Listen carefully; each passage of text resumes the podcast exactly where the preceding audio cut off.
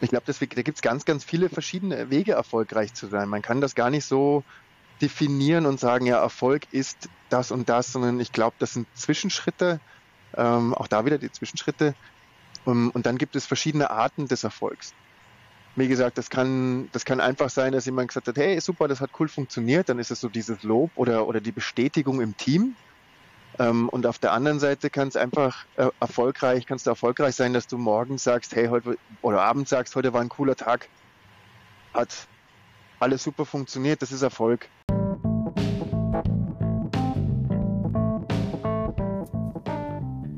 Guten Morgen, schönen Abend oder zu welcher Uhrzeit ihr gerade reinhört.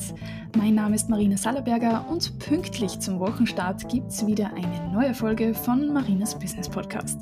Herzlich willkommen! In Folge 17 ist Thomas Ritter zu Gast. Er leitet das Event- und Rubrikenmarketing bei den Salzburger Nachrichten. Wenn ihr wieder bereit seid für ein inspirierendes, motivierendes und angenehmes Gespräch über Mindset, Business, Erfolg und wichtige Learnings, dann ist es jetzt Zeit zu starten. Na dann los! Herzlich willkommen, Thomas Ritter. Also erstmal herzlichen Dank für die Einladung. Total toll, dass ich da mitwirken darf und mal in einem Podcast äh, äh teilnehmen darf. Vielen Dank dafür, Marina. Ähm, Thomas Ritter, mein Name. Ich bin 42 Jahre alt, glücklich verheiratet, äh, habe drei wundervolle Kinder und arbeite bei den Salzburger Nachrichten im Eventmarketing. Sehr schön, ich danke dir. Und du hast mir das jetzt schon wunderbar übergeleitet.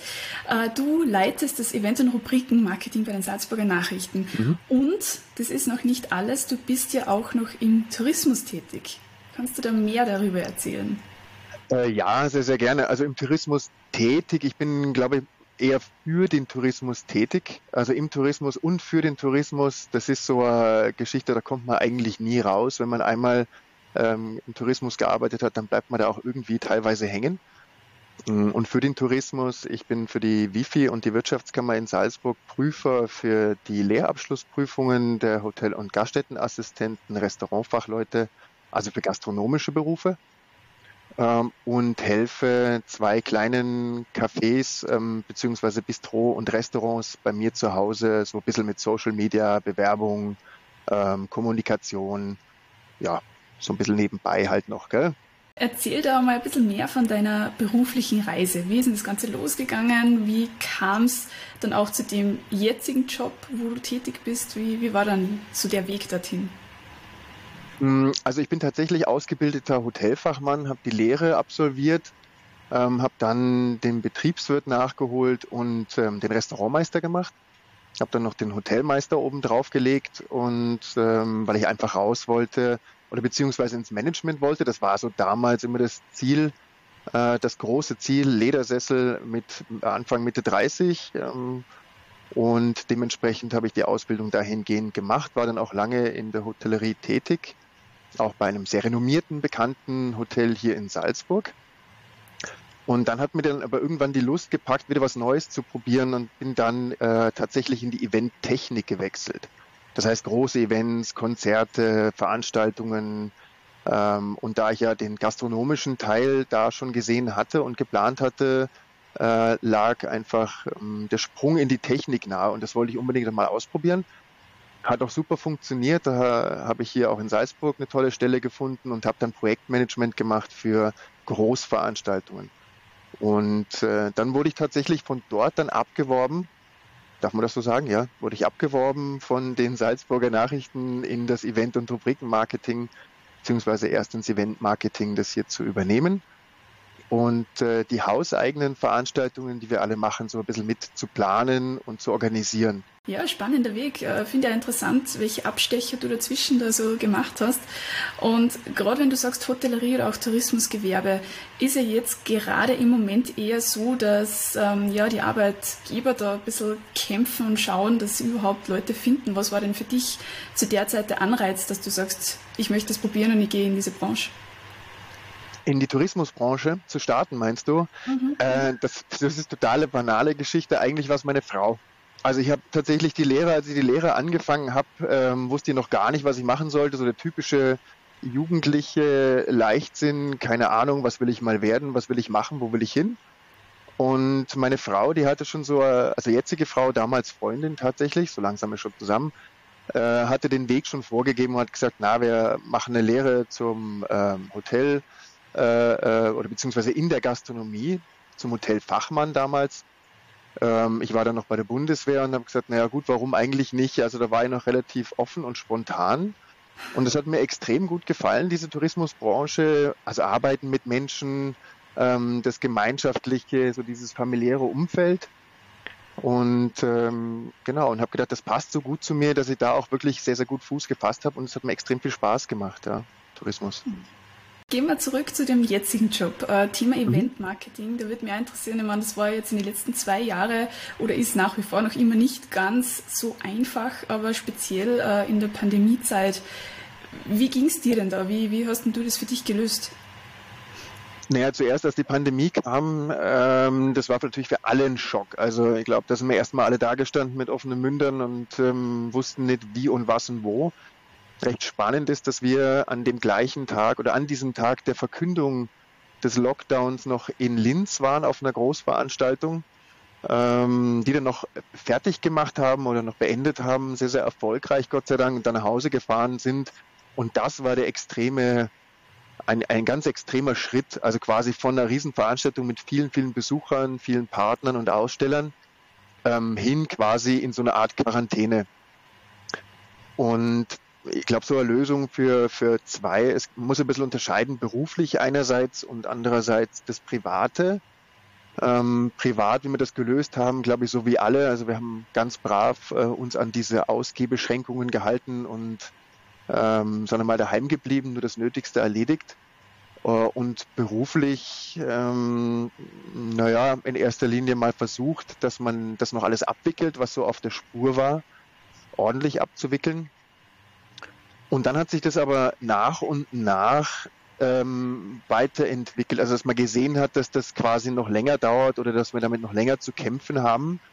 Ähm, kam so ein bisschen so der, der Dreh im Kopf, dass man sieht, welche Chancen erwachsen uns daraus.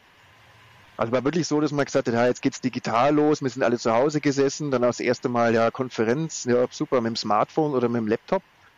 Äh, und dann der Weg dahin, ja, wie könnte man, also ging es im Kopf total überschäumende Ideen, äh, ging es dann los, ja, wie könnten wir den Veranstaltungen jetzt noch schnell auf die Spur bringen oder auch die schon in Planung waren, äh, digital umzusetzen.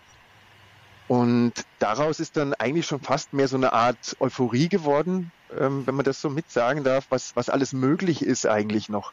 Also neben dem, neben dem äh, ähm, physischen Veranstaltungen, was als Hybrid oder als reine Online-Möglichkeiten, was da noch alles schlummert und das war dann ein großes Learning. Da haben wir extrem viel gelernt und relativ schnell gelernt, weil wir natürlich auch schon in der Spur waren für die Veranstaltung Salzburg, also hier in Salzburg, äh, die wir dann extrem schnell umgesetzt haben auf Online-Varianten.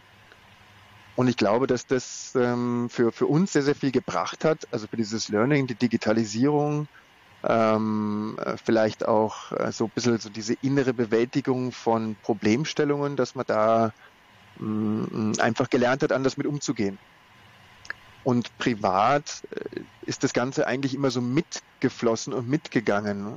Ich weiß nicht, ich glaube, das war bei jedem so, dass man einfach, weil man viel mehr Zeit hatte zu Hause ähm, äh, und dann erstmal da gesessen ist, naja, ich habe drei Kinder, wie gesagt, wie beschäftigen wir die jetzt? Äh, da holst du die Brettspiele von der Oma wieder raus und spielst den ganzen Tag Malefiz oder, oder Karten oder so. Am Anfang jedenfalls. Und dann nach der Zeit fängt halt jeder an, sich auf anderen Dingen zu beschäftigen. Ich habe mir zum Beispiel eine Gitarre online bestellt und habe angefangen, weil ich unbedingt mal Gitarre spielen lernen wollte. Aber das war irgendwie die Zeit nie dazu da. Und äh, jetzt kann ich das sogar recht passabel, muss ich gestehen. Also echt. Also man muss, glaube ich, immer versuchen, aus den Dingen, die einem gegeben sind, das Beste rauszuholen, das Beste zu machen. Redeschwall, gell? Richtigen Redeschwall hingelegt mhm. jetzt. Na, absolut, finde ich, find ich sehr gut. Also absolut. Und, und ich, ich finde es auch sehr interessant, wie du das jetzt beschrieben hast, weil das Fazit daraus ist ja durchaus positiv. Für alle Beteiligten war es ja eine Extremsituation. Mhm. Ähm, aber ich glaube, da haben auch einige, einige oder sehr, sehr viele auch positive Dinge mit rausgenommen. Deswegen würde ich das immer nicht immer so über einen Kamm scheren und sagen, na, war für alle total extrem schlimm. Ich glaube, wer sich anpassen kann und der Mensch kann sich prinzipiell immer anpassen, ähm, der, der hat das Beste daraus gemacht. Also das heißt, bei dir gibt es dann demnächst auch einmal ein Gitarrenkonzert oder wie schaut das aus? Selbstverständlich für dich, nur für dich. Das können wir jetzt, hätte ich es eigentlich mitnehmen können. Dann hätte ich jetzt schon was anstimmen können, hätte man zusammen singen können jetzt, ja. ja. Wie würdest denn du für dich persönlich deinen Grundsatz oder dein Leitbild beschreiben? Ui. Also ich glaube, ich habe hunderte Leitsätze.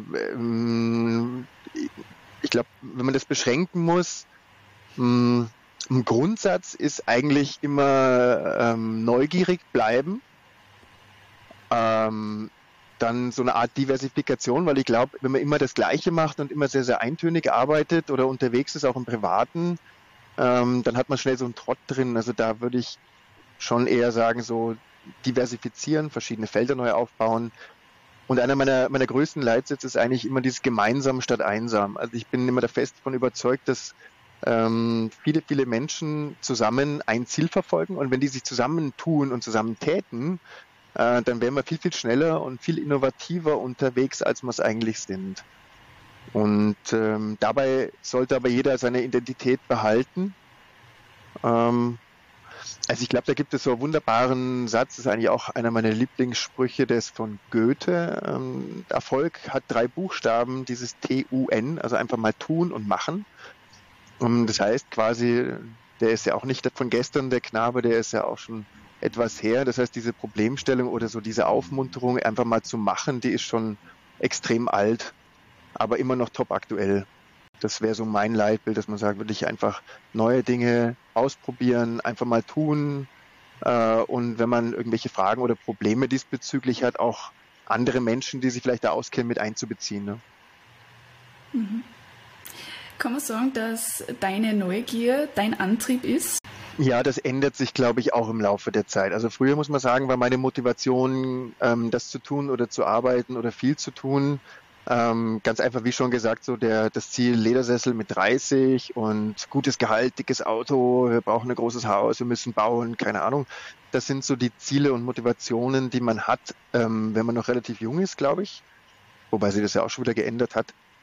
Und dann mit dem Alter steigt dann so die Motivation, wirklich in diese Neugier oder einfach ähm, auch einmal ähm, äh, ja, was zu erledigen oder Evolutionen zu betrachten. Jetzt zum Beispiel, wenn man sagt, man macht Events, so wie bei mir jetzt, oder man arbeitet im Marketing, wie sich das Ganze entwickeln kann, wenn man selber so Stellschrauben dreht. Und das ist, glaube ich, meine aktuelle höchste Motivation.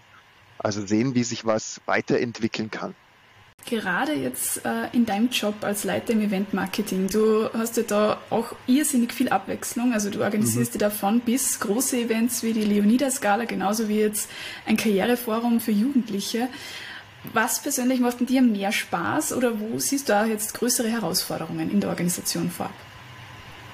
Boah, das ist eine schwierige Frage. Also im Prinzip mh, mm, besser gefallen tun, ist schwierig zu sagen. Ich glaube, mir gefallen alle ganz cool und das ist jetzt keine Phrase, kein Phrasendreschen, also das meine ich wirklich ernst. Ähm, mir gefallen alle total gut, weil jedes so unterschiedlich ist. Also alles ist anders, ähm, ob das jetzt die Leonidas-Skala, du hast erwähnt, da ist halt mit Anzug und großes Papa und alles muss extrem ähm, äh, getimed sein und das sind ganz, ganz viele Partner mit drinnen, die, die ihren Auftrag da hervorragend oder ihre Arbeit hervorragend machen.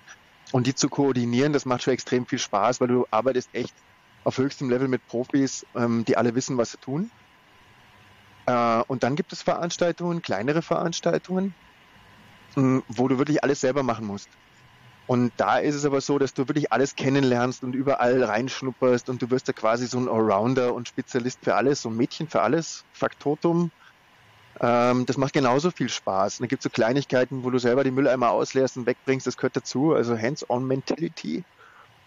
Äh, und bei den Karriereforen ist natürlich total cool und auch das ist keine Phrasendrescherei, äh, wenn uns dann Partner und Aussteller die Rückmeldung geben, hey, wir haben auf eurer Veranstaltung neue Mitarbeiter gefunden.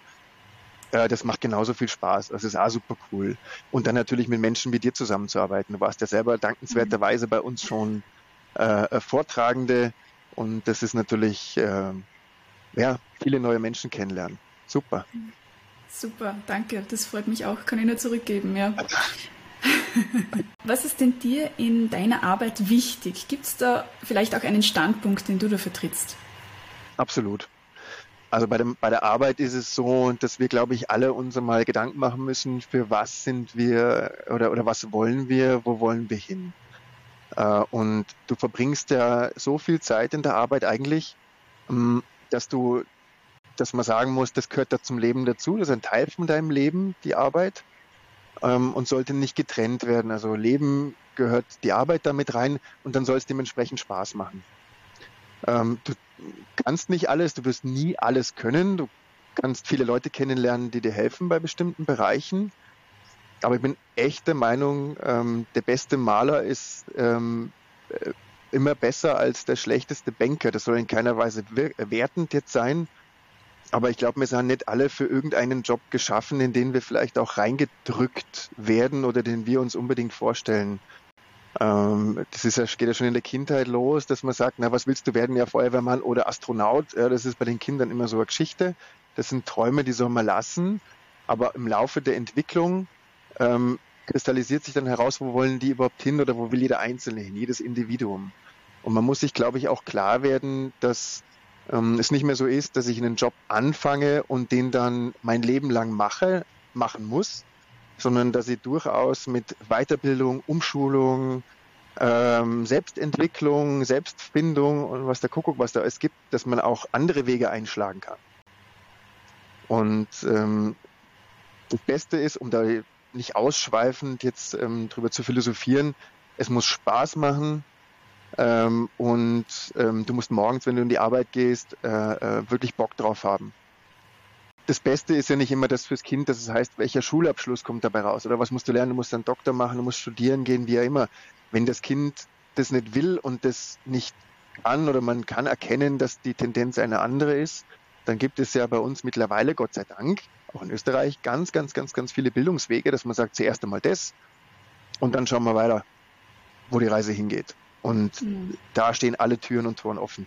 Welche Eigenschaften sind denn dir wichtig? Naja, also wenn man das komplett jetzt über alle drüber stülpt, dann würde ich mal sagen, diese Sympathie oder so ein, so ein, so ein innere Aufgeschlossenheit. Ähm, dass man sagt, ja, man kann mit einem anderen reden, man kann auch ähm, über, über so ziemlich, also man kann, man kann ähm, ehrlich mit jemandem sprechen, ohne sich verstellen zu müssen.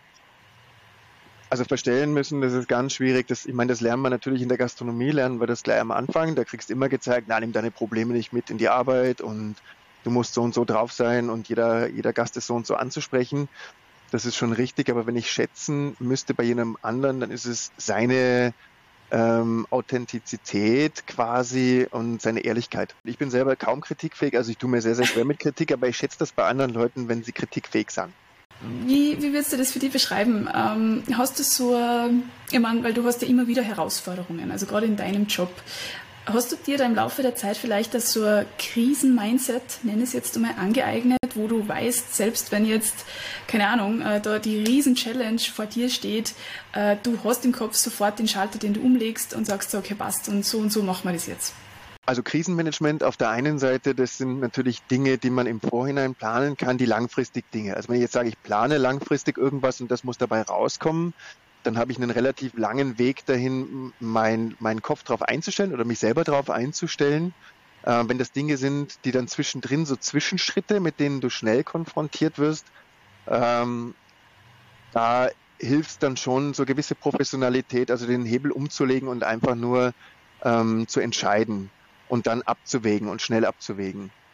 Aber wenn ihr sagt, so innere Krisenbewältigung und Krisenmanagement, äh, oh, also früher bin ich ins Kühlhaus gelaufen, habe geschrien, ähm, da hat es keiner gehört. Mittlerweile ist es so, dass ich extrem viel Sport treibe und es tatsächlich so ist, dass diese Zeit des Sportes mir hilft, komplett zu resetten. Wie so einen Knopf zu drücken und zu sagen, jetzt kann man von vorne anfangen und das Ganze ähm, überdenken und ähm, dann findest du ein Ziel und natürlich auch mit anderen zu sprechen darüber. Also ich hole mir sehr, sehr gerne Hilfe links und rechts. Ich habe ein tolles Team, ähm, die setze ich zusammen, das ist eine Krisensitzung da wird das Problem auf den Tisch geworfen, dann kommen auch da wieder ganz, ganz viele Ideen und, und Möglichkeiten, das zu umschiffen oder, oder zu lösen, das Problem zu lösen. Was bedeutet es für dich aus heutiger Sicht, ähm, Erfolg zu haben oder erfolgreich zu sein? Ich meine, dein früheres, äh, die frühere Sichtweise kenne ich ja mit Ledersessel und Auto und so weiter, aber wie, wie würdest du es heute beschreiben? Mm, ja, jetzt kommt wieder so eine Phrase, dieses Glücklichsein. Also würde ich zu sagen, ähm, erfolgreich ist gleich ähm, glücklich sein. Also auch sich an kleinen Dingen zu erfreuen, ähm, auch mal ein Lob zu bekommen, wenn man irgendwas toll gemacht hat, das ist auch ein Erfolg. Äh, wenn sich alle freuen und das Ziel eigentlich erreicht ist, was man sich im Vorhinein gesetzt hat. Ich glaube, da gibt es ganz, ganz viele verschiedene Wege, erfolgreich zu sein. Man kann das gar nicht so definieren und sagen, ja, Erfolg ist das und das, sondern ich glaube, das sind Zwischenschritte, ähm, auch da wieder die Zwischenschritte, um, und dann gibt es verschiedene Arten des Erfolgs. Wie gesagt, das kann, das kann einfach sein, dass jemand gesagt hat, hey, super, das hat cool funktioniert, dann ist es so dieses Lob oder, oder die Bestätigung im Team. Ähm, und auf der anderen Seite kann es einfach äh, erfolgreich, kannst du erfolgreich sein, dass du morgens sagst, hey, heute, oder abends sagst, heute war ein cooler Tag, hat alles super funktioniert, das ist Erfolg. Und ich glaube, das ist, äh, ist, ist meine, äh, ist meine Definition davon. Also ich muss nicht mehr so wie früher bestimmte Dinge erreichen an monetären Kennzahlen. Mhm. Mhm, mhm. Interessant, interessant. Ähm, was war denn dein wichtigstes Learning? Wenn du jetzt so die letzten Jahre zurückschaust, gibt es da, wo du sagst, ja, das war so ein Knackpunkt, da wo ich wirklich nochmal switchen musste oder mir einfach nochmal weiterentwickeln musste? Hm, das wichtigste Learning, wo ich nochmal switchen musste, also im Prinzip war es so, dass ähm, man, man denkt, oder früher habe ich oft gedacht, ja, was, was werden die anderen von mir denken oder wie komme ich da rüber oder, oder, oder und das ist auf der einen Seite ja nicht ganz falsch, aber auf, also wenn man mal Klartext spielt, natürlich sagt man immer, das ist mir völlig wurscht, was die anderen denken, na, ist es nicht. Also man braucht schon so, man braucht so diesen Mittelweg, ähm, sollte aber sich deswegen nicht selbst irgendwie verstellen müssen. Also wenn ich ich bin, dann bin ich ich und dann ist es, mm, müssen die anderen auch damit leben, wenn sie mit mir zu tun haben wollen, in bestimmten Dingen.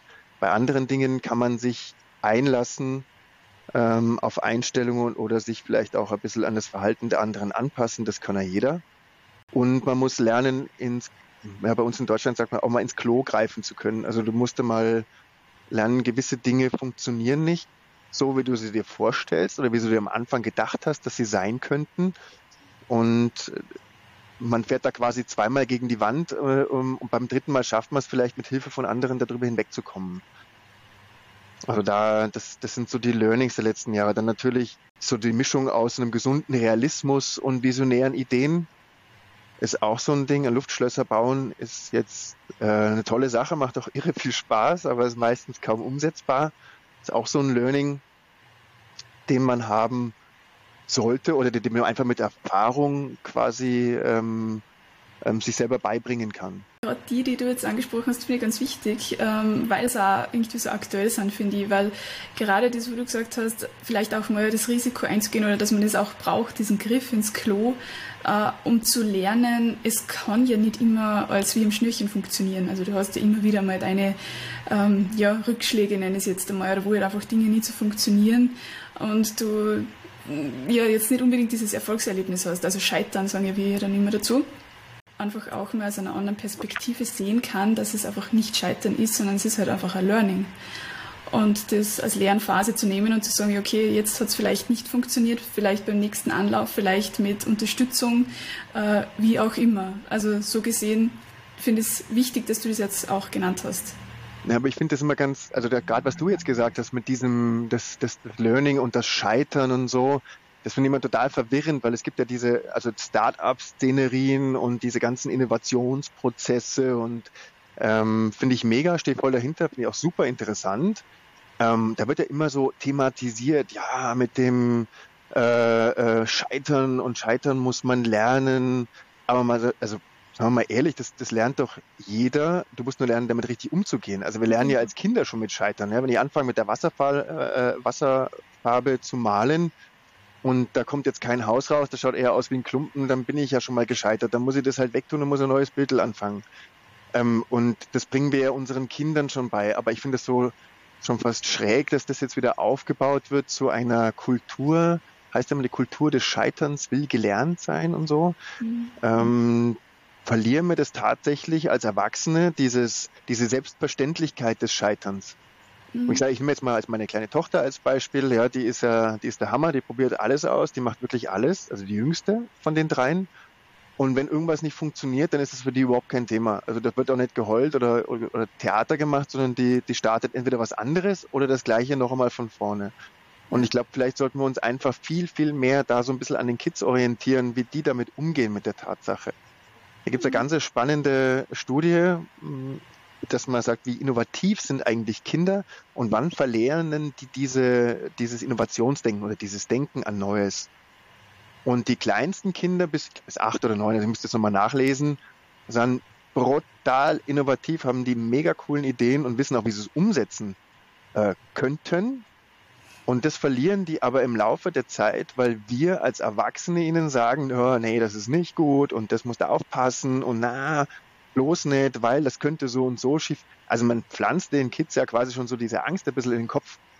Mhm. Und das ist ein Riesenfehler meines Erachtens. Dann bräuchten wir dann, wenn wir erwachsen sind, nicht wieder scheitern lernen, wenn wir es einfach nicht verlernen. Ja. Ja, voll, absolut. Und das finde ich spannend mit dieser Studie, die du jetzt genannt hast, weil das trifft es eigentlich ziemlich gut. Und wahrscheinlich ist dann gerade dann in dem vielleicht auch Volksschulalter, wenn du da startest, einfach dieser Leistungsdruck, der dann dazu kommt oder mhm. diese Perfektion, die ja auch in unserer Gesellschaft so stark vertreten ist und da irgendwie wirst du da in eine komplett andere Richtung umgeleitet. Aber ja, es ist echt interessant. Ja, aber warum ist das so? Also du musst ja quasi so eine Art, du musst ja diesem Mainstream folgen. Also du wirst dazu gebracht, diesem Mainstream ja. zu folgen und zu sagen, na, das darfst nicht und da musst du aufpassen. Ich meine, na klar, dass ich, dass ich mir nicht auf, im Restaurant auf, nackig auf den Tisch legen kann als Kind, das ist schon klar. Aber es gibt so Kleinigkeiten, ich glaube, da müssen wir einfach umdenken und sagen, na, gewisse Dinge dürfen wir ihnen erbieten oder anerziehen und auf der anderen Seite sollten wir ihnen aber so viel Freiheit lassen, ähm, dass wir später davon profitieren. Weil, also die Gesellschaft profitiert ja davon, dass die mhm. Kinder einfach ein bisschen, ein bisschen wild bleiben und einfach vielleicht ein bisschen kreativ bleiben. Ja. Und nicht so eine stringente Linie immer. Das ist mhm. furchtbar. Stimmt. Und das beste Beispiel ist eigentlich, äh, weil du das jetzt auch mit den Kindern sagst, spezifisch, jeder von uns muss ja irgendwann mal gehen lernen. Ähm, mhm. wie viele äh, Versuche das äh, eigentlich braucht, um, damit es mal funktioniert. Also das ist ja eigentlich das Scheitern schlechthin jetzt unter Anführungszeichen. Aber da, da kommt ja dann auch niemand äh, irgendwie daher und sagt, äh, lass es lieber, weil das wird sowieso nicht funktionieren. Ja, na, also wir werden das so lange machen, bis halt dann irgendwann die ersten Schritte erfolgen. Genau. Aber bis dahin ist halt, ja, ist halt der Weg. Das ist eines der schönsten Beispiele. Das ist ein großartiges Beispiel. Genau, danke dafür. Ich glaube, das hätte ich noch einbauen können. Du hast genannt, mega. Und das ist ja so ein schönes Beispiel, dass wir das ja sogar schon auf so Schildchen drucken. Habe ich neulich gelesen. Irgendwas mit hinfallen, Krone richten, aufstehen oder so. Ja. Also krass eigentlich. Ich bin jetzt schon bei meiner letzten Frage an dich. Und zwar abschließend, welchen Rat würdest du deinem 20-jährigen Ich mit auf den Weg geben? äh, konzentriere dich mal ein bisschen mehr auf dich selber. Mhm.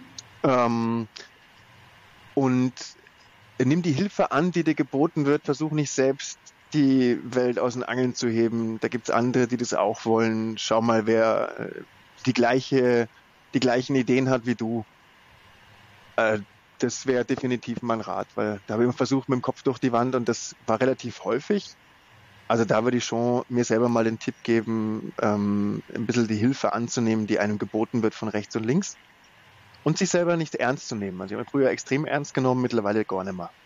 Oder nicht mehr so arg, sagen wir mal so. Großartiges Schlusswort. An dieser Stelle sage ich herzlichen Dank für, für das Gespräch, für deine ganzen äh, Gedanken, die du jetzt mit uns geteilt hast. Und danke auch für, für deine Zeit. Es war mir ein besonderes Vergnügen, ein inneres Blumenpflücken. Vielen Dank, ähm, dass ich habe dabei sein dürfen. Vielen, vielen Dank.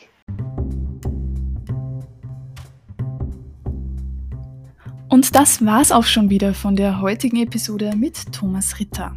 Wie hat euch denn die Folge gefallen? Ich würde mich freuen, wenn ihr den Podcast abonniert und euren Freunden weiterempfehlt. Danke auf jeden Fall fürs Zuhören und einen energiegeladenen Start in den Montag. Bis zum nächsten Mal. Wir hören uns.